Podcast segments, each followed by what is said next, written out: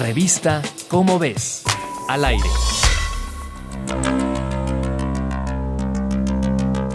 De acuerdo con una investigación en el Instituto de Tecnología de Rochester, Nueva York, los niños reciben vacunas durante los primeros años de vida para protegerlos contra enfermedades infecciosas que pueden ser letales.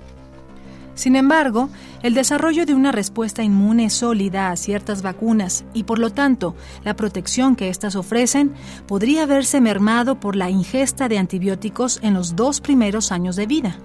Los resultados demostraron que los niños que recibieron más antibióticos durante largo tiempo no necesariamente van a desarrollar las infecciones que previenen las vacunas, pero sí podrían estar menos protegidos en comparación con los que no recibieron antibióticos.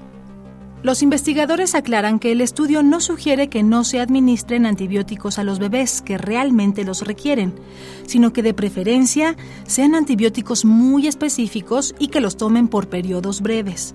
El doctor decidirá al final el tratamiento adecuado.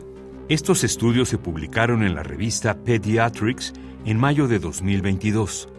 Si quieres conocer más sobre el tema, te invitamos a consultar el texto Antibióticos y eficacia de las vacunas en las ráfagas escritas por Marta Dune Backhaus en la revista Cómo ves, la revista de divulgación científica de la UNAM.